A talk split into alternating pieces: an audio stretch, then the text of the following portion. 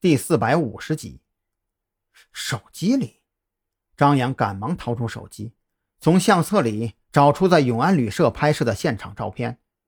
照片里有女尸口袋里手机的特写。这是你妻子的手机吗？张扬将手机举到蔡有为面前，心中略显忐忑。随女尸一起被发现的手机并没有任何损坏，专案组的刑警也曾给他充过电，非常确定手机里面并没有彭璇和彭娟二人的照片。对，这就是我媳妇儿的手机。我媳妇儿呢？我都回答这么多问题了，你快告诉我，我媳妇儿在哪儿啊？蔡有为看清楚照片之后，刚刚稳定下来的情绪再次变得激动，他努力撑起身子。手腕上还未结痂的伤口再次皲裂。用蔡有为的指纹和手机上提取到的指纹进行对比。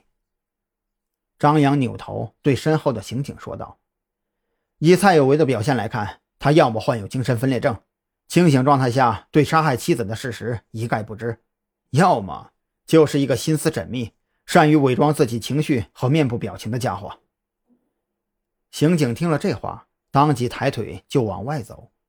蔡有为的指纹早就被提取过了，现在需要做的只是和手机上提取的指纹进行对比。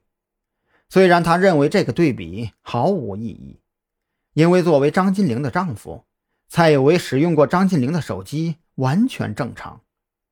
可就在他扭头往外走的同时，蔡有为却忽然嘴角一阵抽搐，面部肌肉严重扭曲。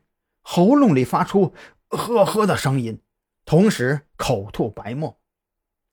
快去找医生！张扬当即变了脸色。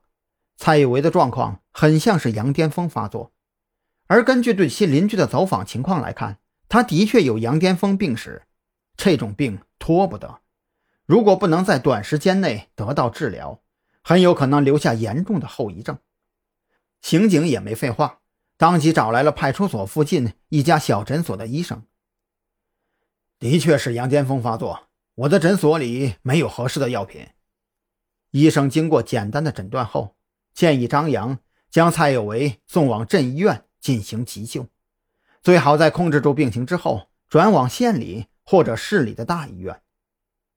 张扬脸色发苦，眼看有了突破，蔡有为的羊癫疯。早不犯，晚不犯，偏偏这个时候犯病。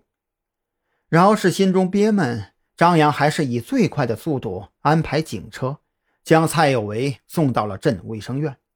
经过一番抢救之后，蔡有为的病情得到初步的控制，但是他的精神状态显得非常萎靡，无法继续接受问询。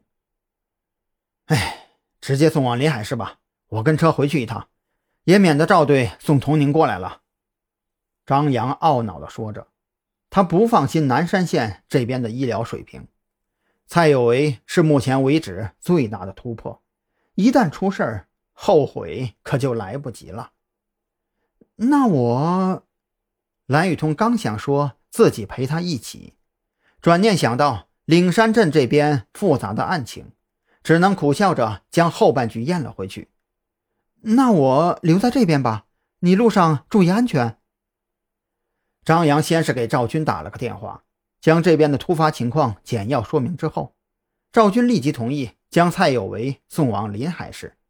更庆幸的则是，童宁此时还在特侦局驻地，并没有被送往岭山镇。如此一来，倒也省事了。